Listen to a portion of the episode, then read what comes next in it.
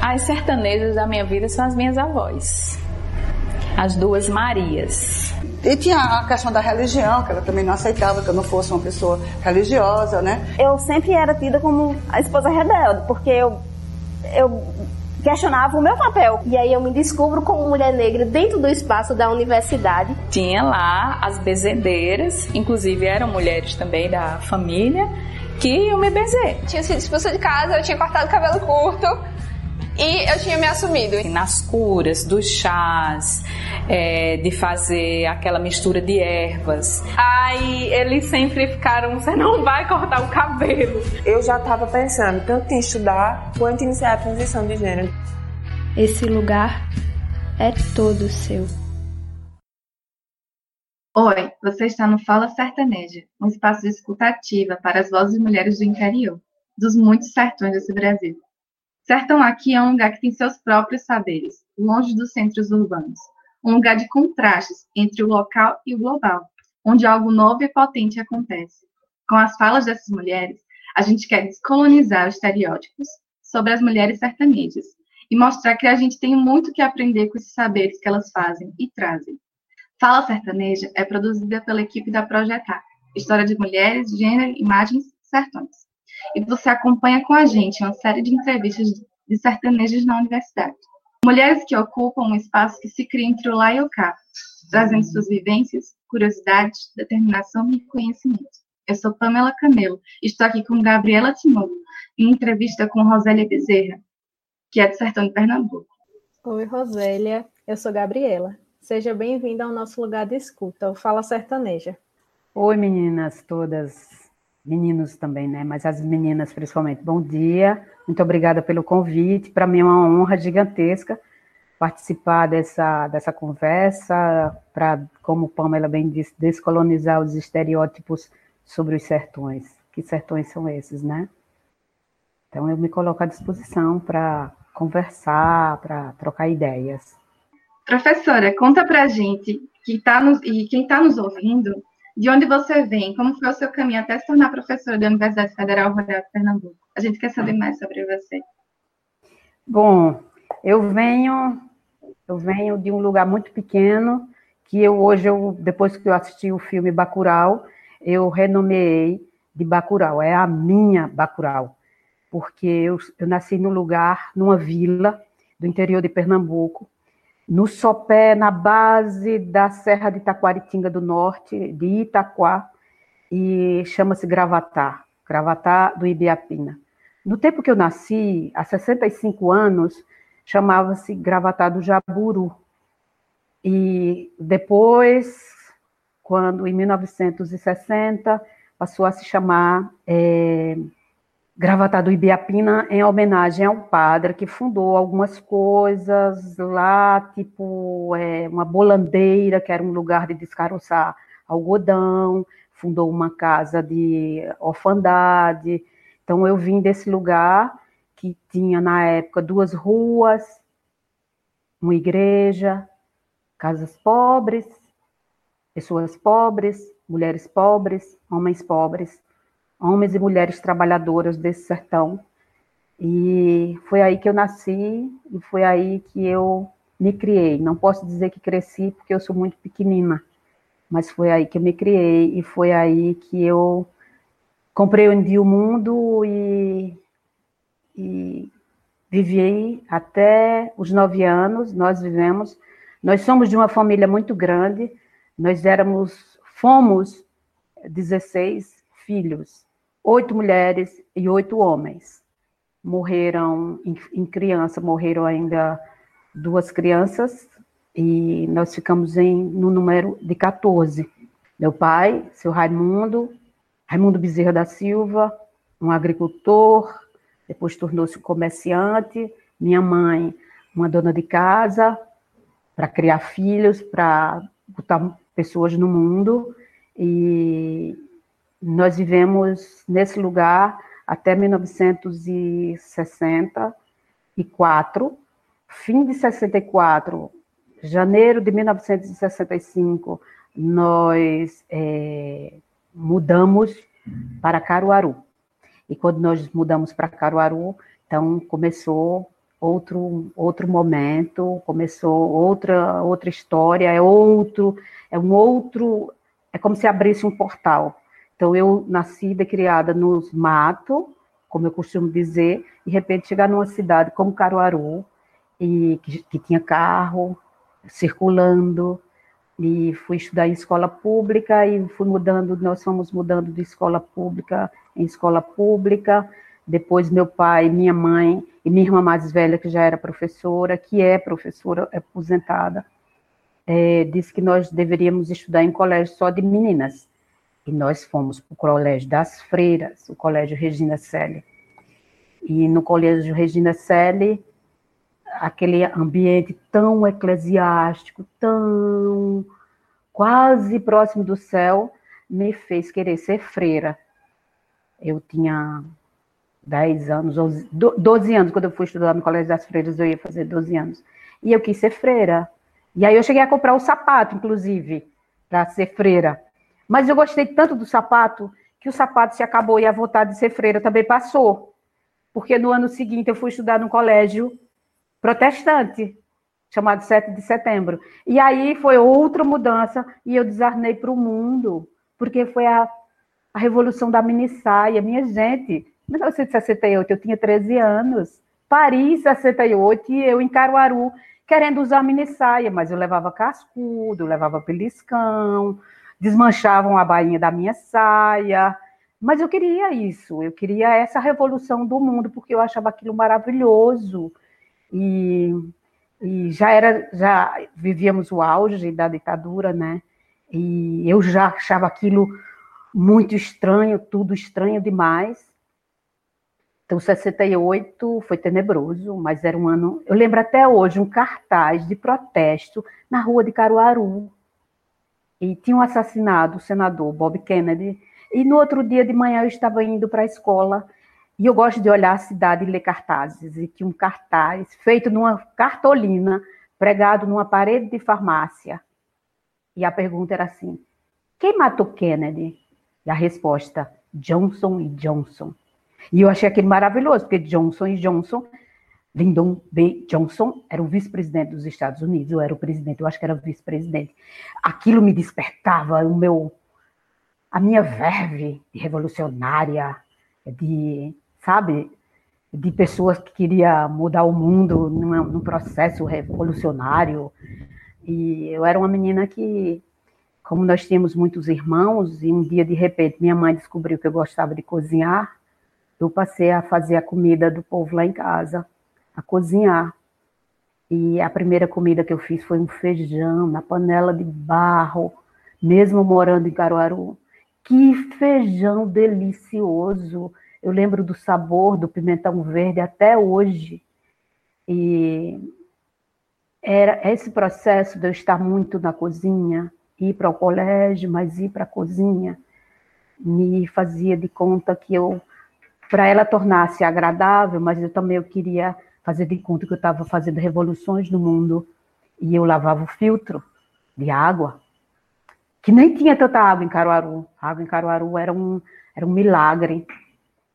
E na hora que eu ia desmontar a vela do filtro, eu fazia de conta que estava desmontando uma bomba.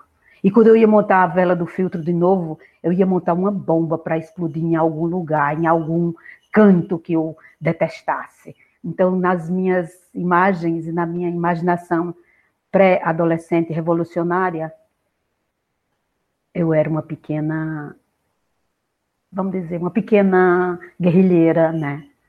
E eu nem sabia de universidade, eu não sabia de nada disso, de universidade, eu não. E eu, então, em, em 69, 70, nós morávamos numa casa em Caruaru, num bairro bem bucólico da cidade, chamado bairro Petrópolis. Nós morávamos numa casa grande, de sítio, de pomar. Era uma delícia. E um dia nós não sabíamos que aquilo era só uma ilusão. E essa ilusão, quando eu digo isso, é porque a casa tinha sido hipotecada. Nós não sabíamos. E, de repente, as coisas dentro de casa passaram a ser vendidas. E nós percebíamos as coisas desaparecendo. Deixa estar que era meu pai e minha mãe num processo de venda de, das coisas de dentro de casa, porque era um tempo de recessão é, financeira muito grande, a, a, a, a maldita ditadura militar, e nós começamos a ter uma restrição de alimentação dentro de casa. E nós passamos a passar quase fome.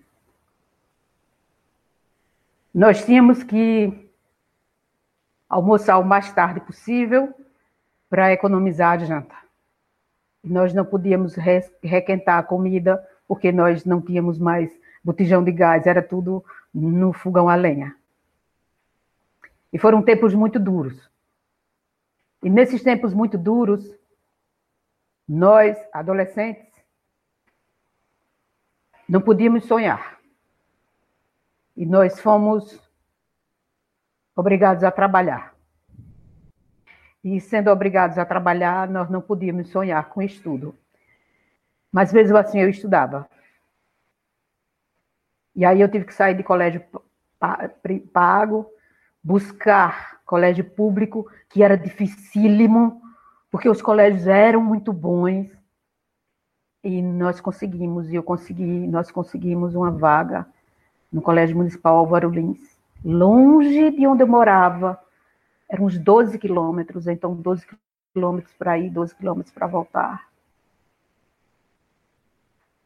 Mas foi um tempo muito bom, um tempo de, de grandes aprendizados como pessoa, de envolvimento político gigantesco, de eu participar de campanhas políticas, o MDB, que era o partido de oposição, e eu já na esquerda, essa esquerda militante desse país, lutando contra uma ditadura militar, lutando contra os, esse, esse, esse ordo que se apresentava com toda a sua crueldade, e eu acompanhando meu irmão nos comícios, e eu indo para comícios, e eu sou de um tempo que se estudava educação moral e cívica, e eu costumo contar essa história porque eu tinha 15 anos, e um professor de educação moral e cívica, um dia, pediu a redação, era prova, e o tema da redação era liberdade. E eu me enfureci, porque eu achei irônico, num tempo de ditadura, e eu sabia do que se passava, falasse de liberdade, querer que nós escrevêssemos sobre liberdade. E eu olhei para meus colegas e todos empenhados em escrever. Eu não tinha o que dizer. E eu pedi uma folha de papel pautado, e pedi emprestado uma régua, e eu abri a folha de papel pautado no meio, e eu desenhei a bandeira de Minas Gerais, e escrevi liberdade ainda que tardia, escrevi meu nome no cabeçalho, do lado de fora, e entreguei ao professor, e o professor manipulou e fez, você não escreveu nada, está no interior. Então eu vivi esse tempo. Se eu vivi esse tempo, que era difícil, era muito difícil pensar em academia, em universidade. Eu não sabia o que era isso. Eu não sabia o que era vestibular.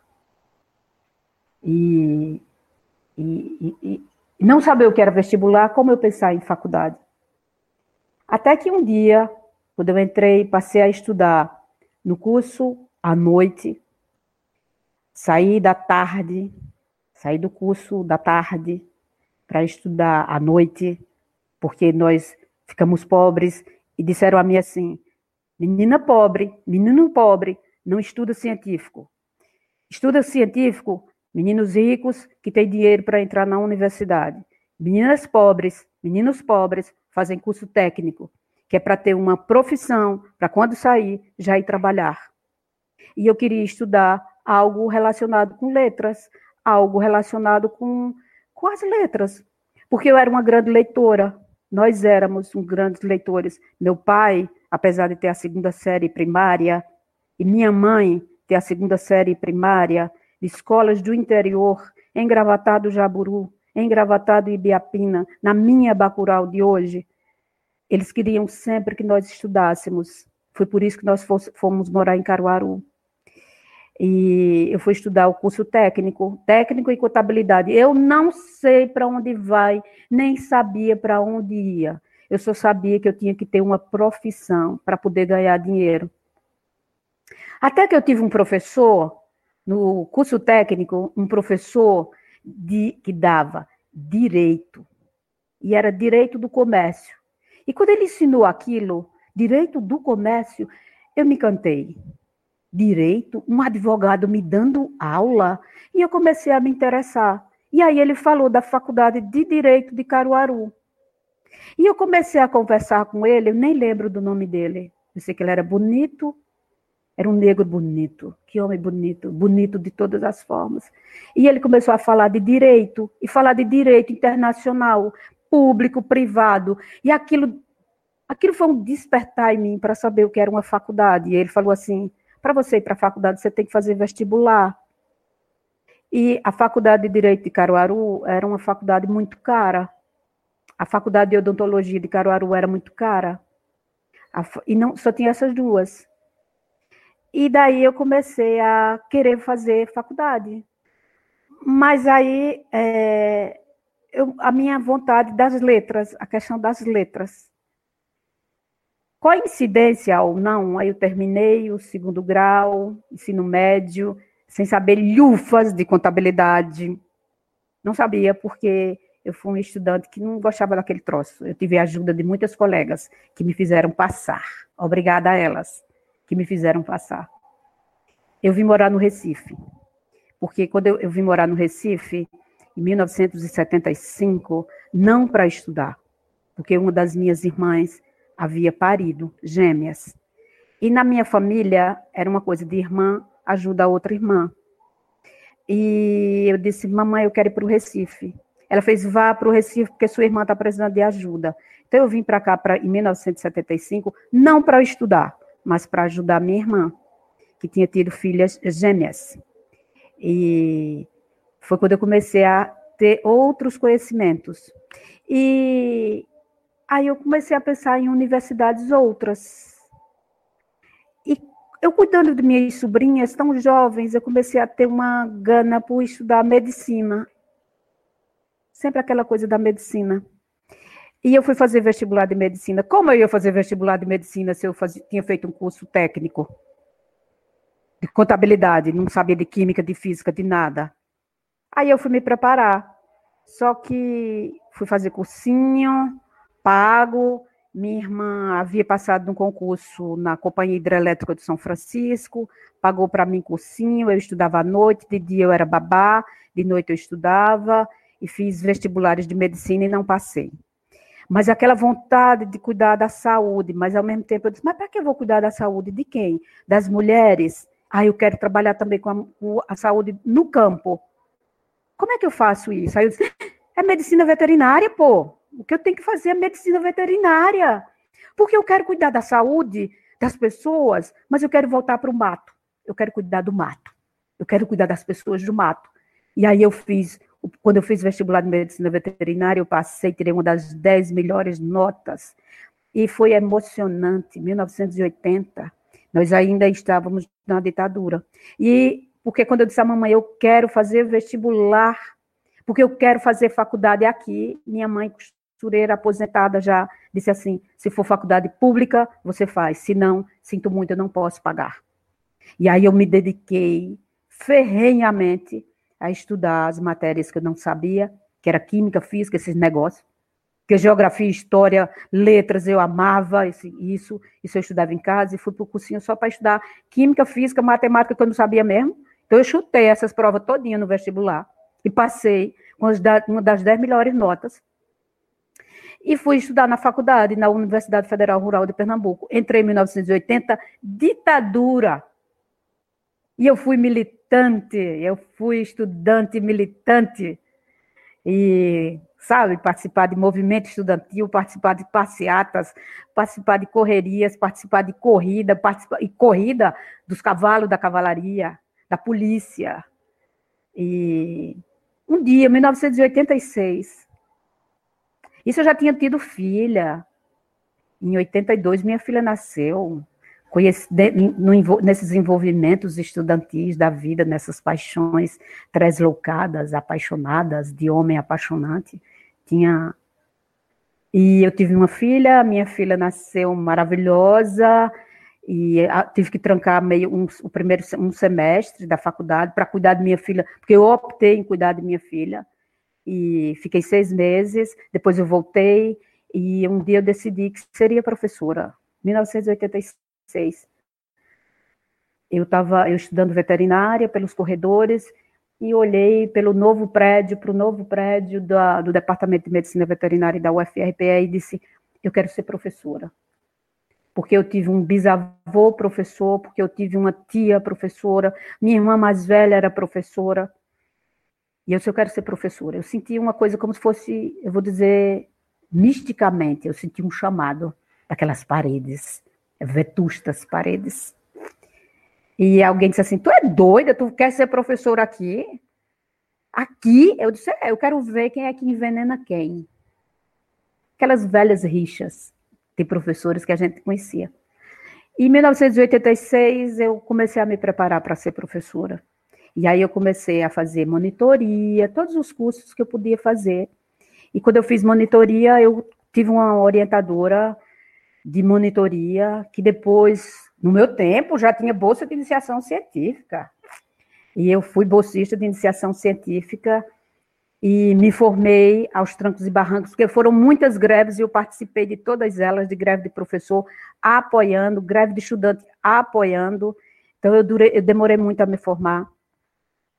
Eu me formei no, no, no, auge do tempo que poderia, nós tivemos muitas greves e, e eu, como militante, me envolvi.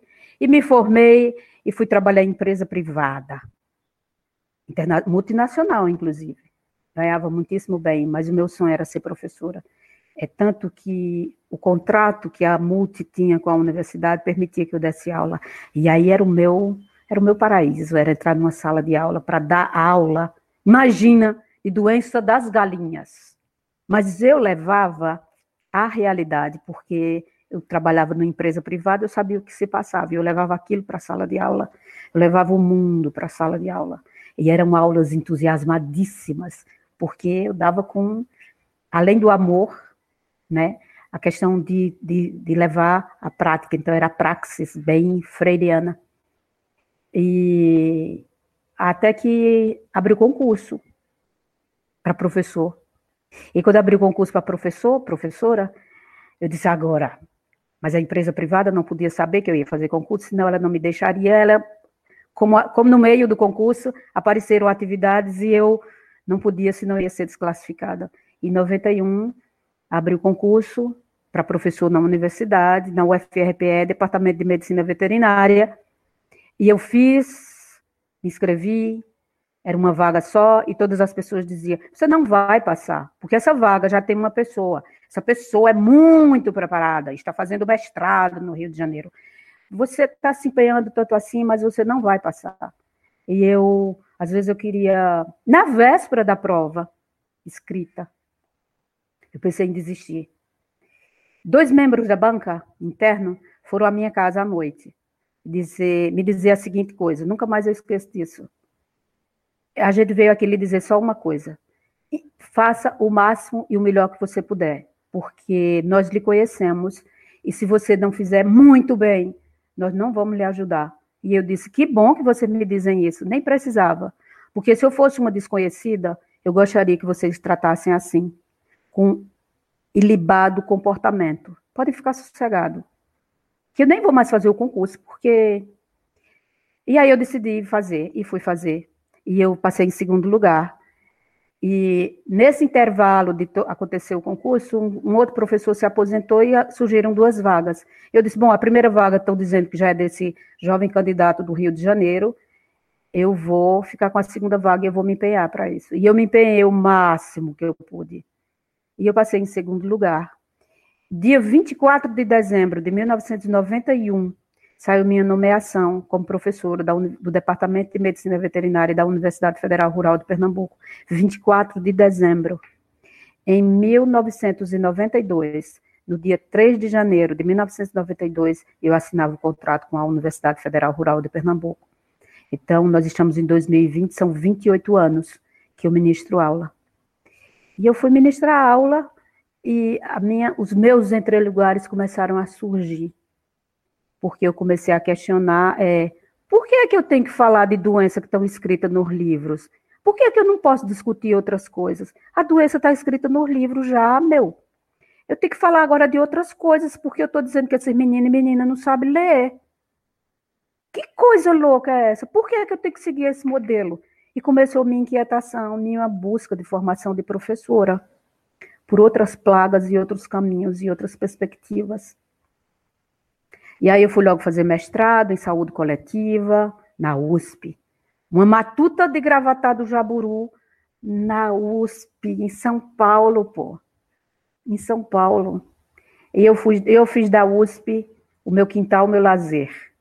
Em um ano e meio eu tinha completado todas as disciplinas e um experimento com saúde pública. E, mas eu não podia ainda voltar. E depois, é, aquela, aquela relação com o mestrado, com o orientador de mestrado, é um pouco dificultosa. Não sei se tinha um pouco de preconceito, aquela coisa de xenofobia, mas eu terminei e defendi meu mestrado, voltei e podia ter orientador, porque a busca e a demanda por professor orientador de iniciação científica era gigantesca, com mestrado, e eu fui orientar, e orientar na área de saúde coletiva, na área de saúde pública, e eu comecei a sair cada vez mais da área de doença de hábitos, indo para a área de saúde pública, saúde coletiva, e me envolvendo cada vez mais com o mundo, cada vez mais com as pessoas. E nesse processo de saúde coletiva, desencadeou para um doutorado. Mas eu não fiz meu doutorado logo. Eu terminei o meu mestrado em 95, e eu fiquei 93, 94, mas eu só fui defender em 95, porque eu pedi prorrogação de prazo, eu disse, vou ficar até o fim, o máximo que eu possa.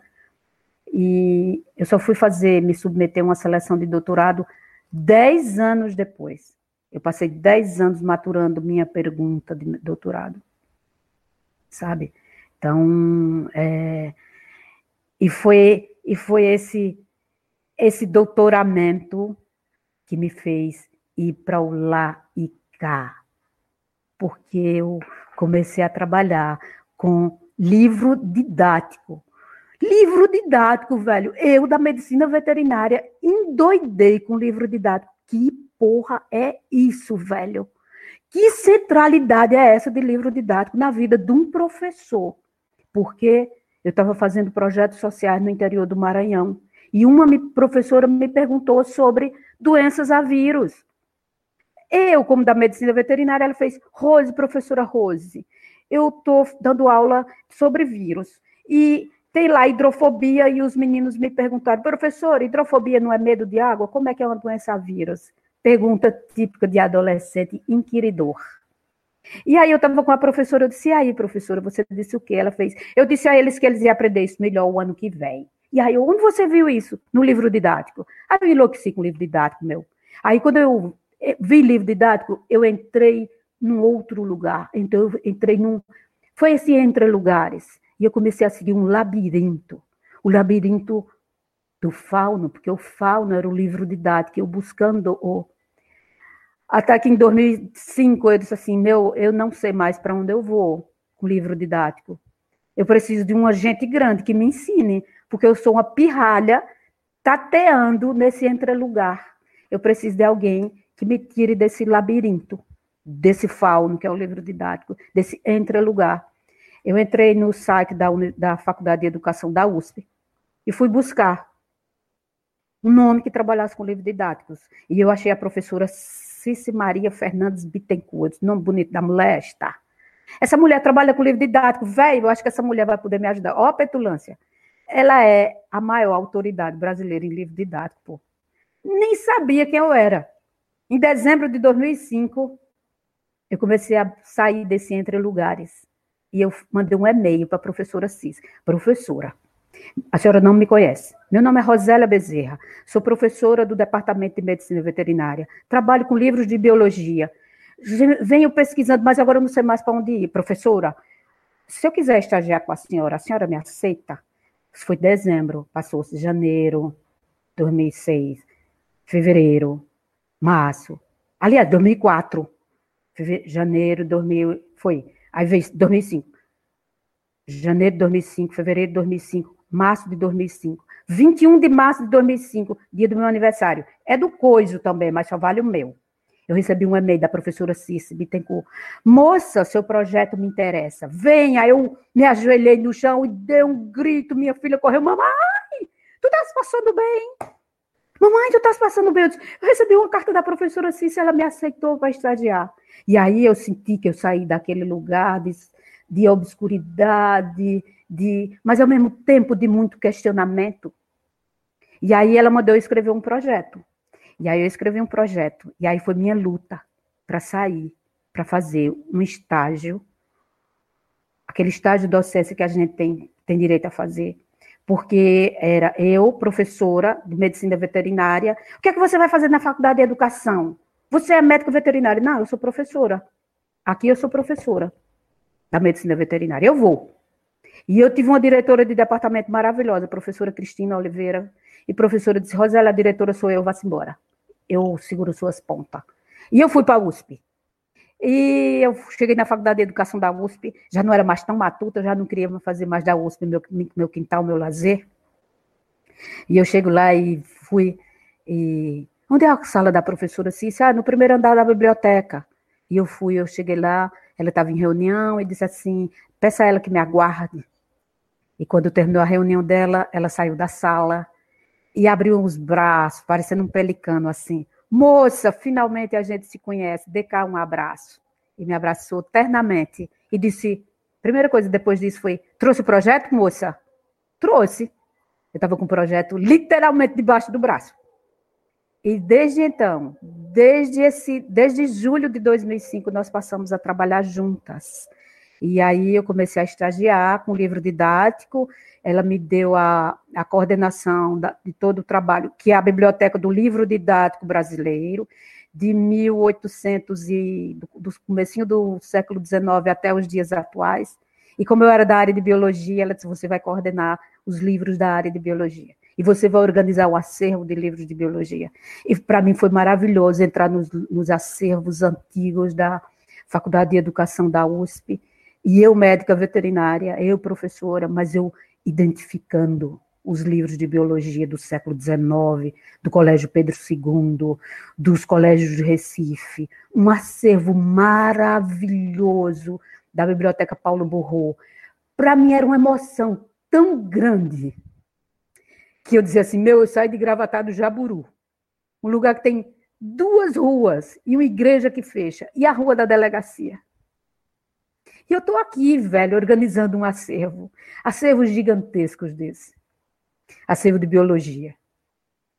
E, e foi um tempo, e aí apareceu a seleção do doutorado. E eu cheguei para a professora e disse: professora, vai ser feio se eu fizer seleção do doutorado. E ela fez assim: moça, eu só abri uma vaga, e é para você, agora passa, porque senão eu vou ter que aceitar uma pessoa que eu não conheço. Você fala francês? Eu disse: falo, professora, mas ela fez, vai fazer a prova em francês, é, porque eu não podia mais fazer inglês, que eu tinha feito inglês no mestrado, e na USP, né? E eu disse, não, eu vou fazer espanhol, porque é muito fácil. E assim foi, chegou o dia da prova. E o texto foi tão bom e tão fácil que eu disse assim, eu acho que eu errei, pô. A prova foi fácil demais, a prova foi muito boa. O que era? Era perguntar, era um texto de um autor espanhol perguntando se os livros de se a internet ia substituir os livros didáticos. 11 linhas o texto.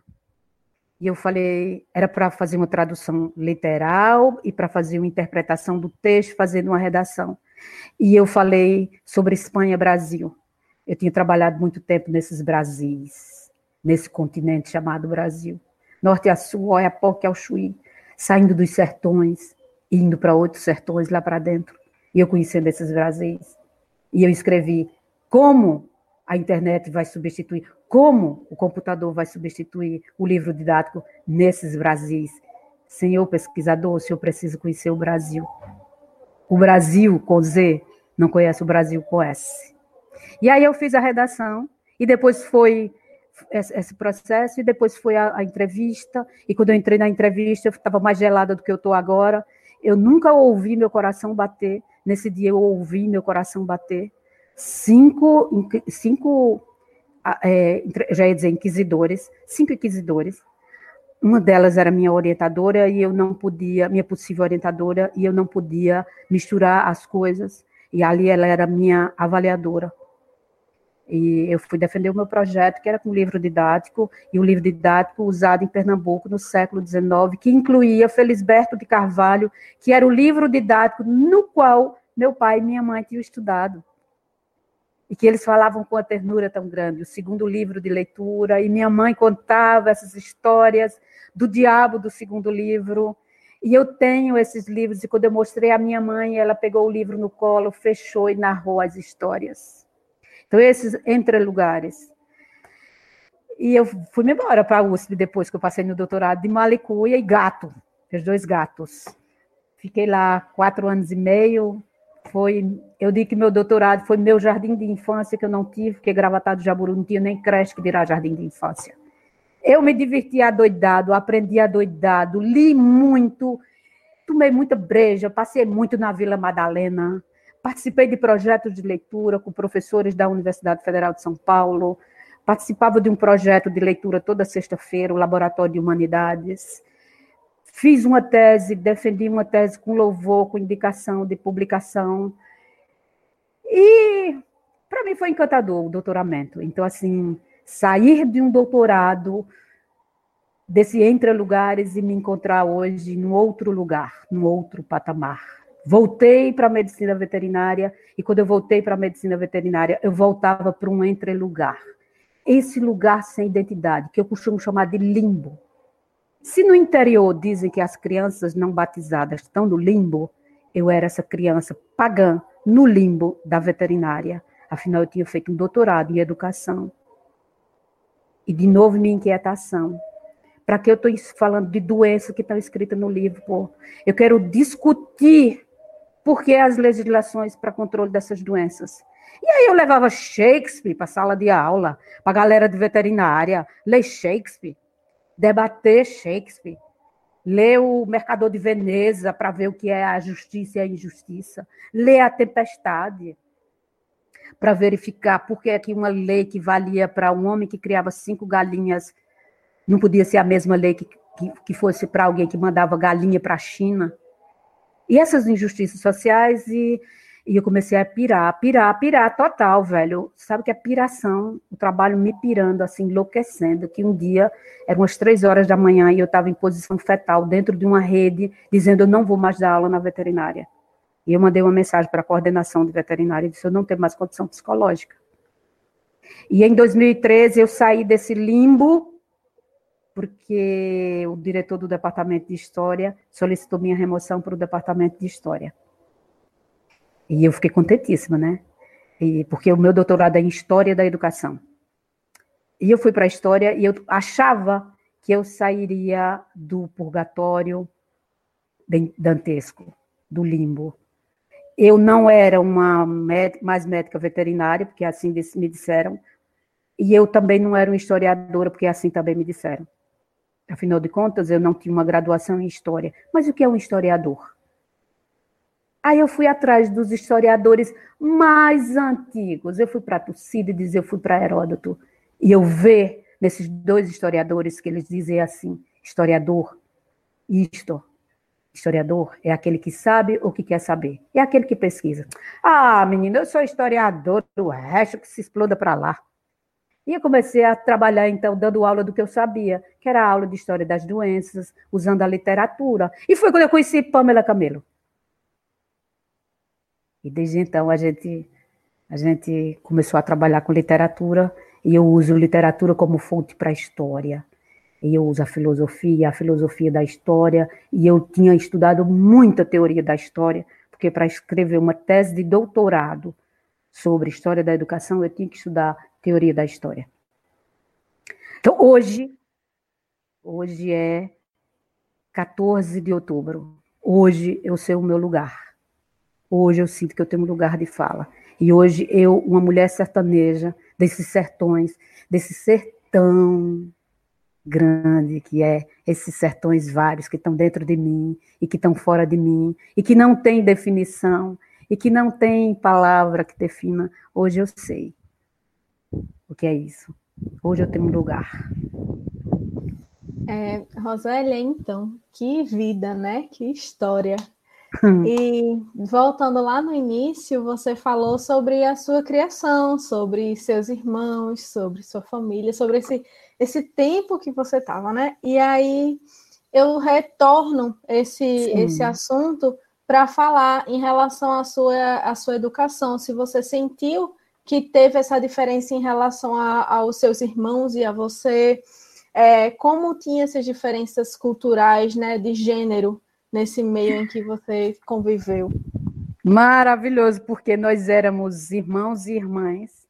Minha mãe, machista pra caramba. Minha mãe punia pelos meus irmãos. Minha mãe, ela era, ela era, ela era muito rigorosa conosco. E minha mãe dizia assim: as mulheres têm que cuidar da casa. Não à toa eu comecei a cozinhar muito jovem, criança ainda, né? E nós tínhamos que fazer as comidas. E nós tínhamos que arrumar as camas. Então, quando eu morava em Gravatar, na minha Bacural, é... quem não assistiu Bacural, assiste, veja a escola. É a minha escola. Nós arrumávamos a cama dos meninos. Havia o quarto dos meninos. E nós tínhamos que fazer as camas dos meninos. E nós tínhamos, era uma, era uma criação machista da minha mãe, muito machista. Eu era uma filha minhas duas irmãs mais velhas foram logo, logo para o internato. Aí tem uma irmã imediatamente mais velha do que eu e tem eu. E eu odiava brincar de casinha. Que coisa mais chata. Que diálogo mais tolo, sentada ali com bonequinha.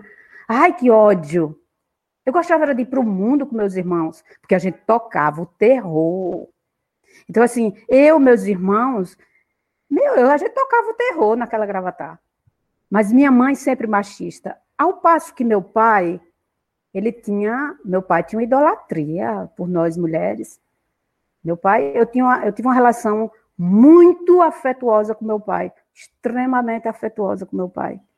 E meu pai, eu, eu, se hoje eu sou do tamanho que sou, eu acho que eu era do tamanho de uma, de uma curupira, um duende, qualquer coisa. Porque eu andava sentada no ombro do meu pai, e meu pai não queria que eu cortasse os cabelos, que ninguém cortasse meu cabelo, porque ele dizia que tinha um cheiro que era só dele. Então, meu cabelo muito cacheado. E a relação com meu pai era uma relação muito boa. Por outro lado, minha mãe defendeu muito que nós estudássemos. Minha mãe teve uma defesa ferrenha de que nós estudássemos.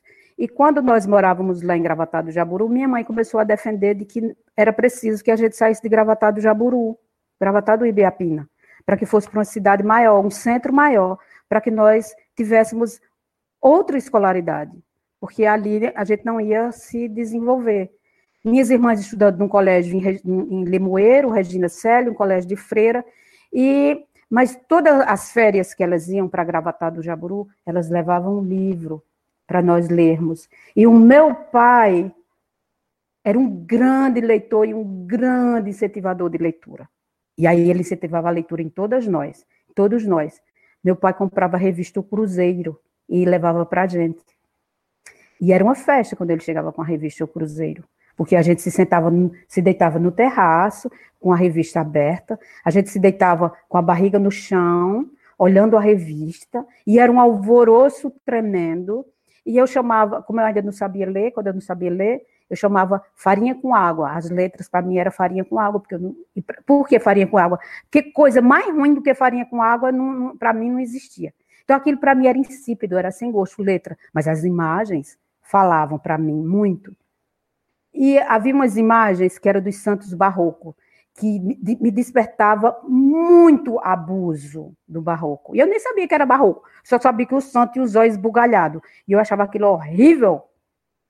Quando eu comecei a aprender a ler, que eu fui para a escola, eu tinha sete anos, eu tive profunda dificuldade com a letra E e com o numeral 3, e com a letra B e a letra D. Até hoje eu ainda tenho. Quando eu aprendi a escrever o E e o 3, hoje eu faço o E com um prazer gigantesco. Eu procuro fazer o E mais lindo que eu, que eu amo escrever. Eu tenho cadernos. Todas as disciplinas que eu dou aula, eu tenho cadernos. E eu escrevo, manuscrevo. Minha tese foi toda manuscrita. Então, quando eu aprendi a ler, lá em Gravatar, eu comecei a ler. E eu saio de farinha com água para ser o sabor das letras. E desde então eu comecei a ler Raquel de Queiroz.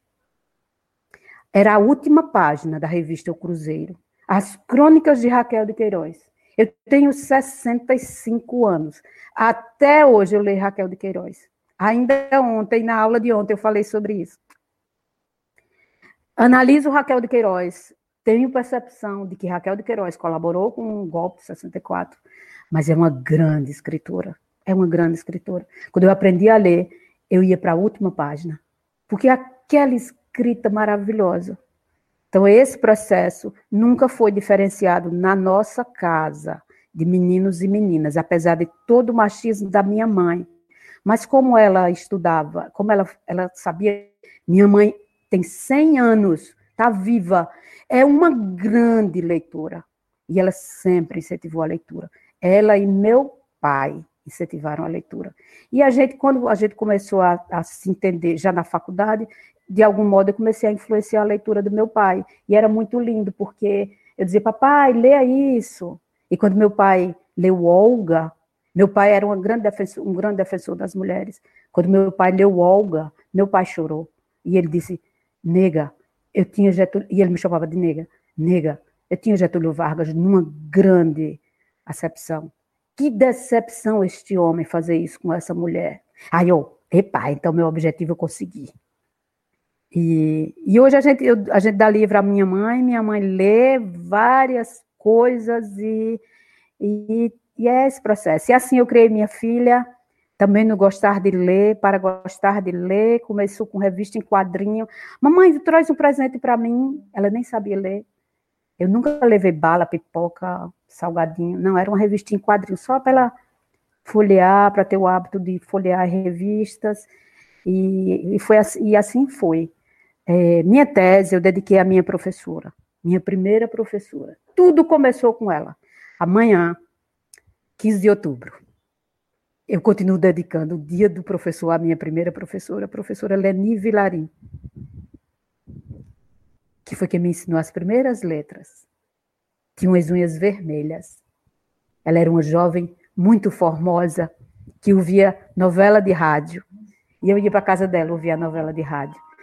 E ela tinha umas unhas vermelhas lindas. E ela comprou um dedal vermelho para bordar. E eu me apaixonei tanto por esse dedal e eu manuseava tanto ele que na feira ela comprou um para mim e me deu. Então veja a leitura de mundo essa leitura de mundo que nós sempre fizemos. E a leitura do mundo que eu fazia era muito pequeno e, e como eu apoiava muito, minha mãe me batia muito, todo santo dia eu levava uma surra, porque eu era uma criança, uma criança, uma criança.